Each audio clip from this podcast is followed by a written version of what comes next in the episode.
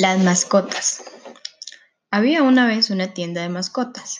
Allí vivían un pequeño pez llamado Macarrón, Fifi el perro, Miri la lora y la vieja coneja Lechuga. Macarrón, Fifi, Miri y Lechuga eran los animales más viejos de la tienda. Las personas preferían comprar a los animales bebés mientras que ellos nunca los volvían a ver. Un soleado día llegó a la tienda un ancianito con sus nietos Aarón y la pequeña Helen.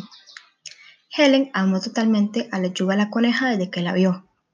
En cambio, Aarón quiso a Fifi el perro y al pequeño pez macarrón.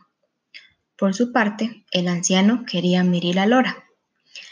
La dueña de la tienda, entusiasmada porque nadie se llevaba los animales, los vendió a un muy buen precio, sabiendo que los animales iban a ser muy felices. Ahora Macarrón tenía una enorme pecera celeste, Fifi y Lechuga corrían todo el día en el jardín y Miri ahora podía extender sus bellas alas. Los niños les dieron mucho amor a sus mascotas y vivieron todos muy felices.